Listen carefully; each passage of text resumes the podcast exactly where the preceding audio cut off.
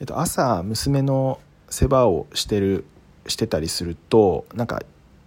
パパがいいとかママがいいとかって結構言うようになってきたんですよね。で最近そのどっちがいいっていうルールっていうのをの法則みたいなのを発見したんですよ。でそれが朝最初にコミュニケーションを取った方に寄りがちっていうのが分かったんですよね。大体朝ってえっ、ー、と僕も妻も両方起きててで娘が一人で寝ててで娘が「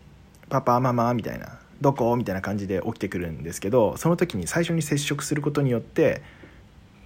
パパがいいみたいになったりするんですよね。僕は基本的にパパがいいって言われたいのでその瞬発力が大事なんですよ。なのでもう最近はちょっとトレーニングの中で、まあ、瞬発力必要だなと思ってて、まあ、反復横跳びとか、うん、なんかスタートダッシュとかそういうのを鍛えていこうかなって日々思うようになった次第です。まあどうでもいい話でしたね。はい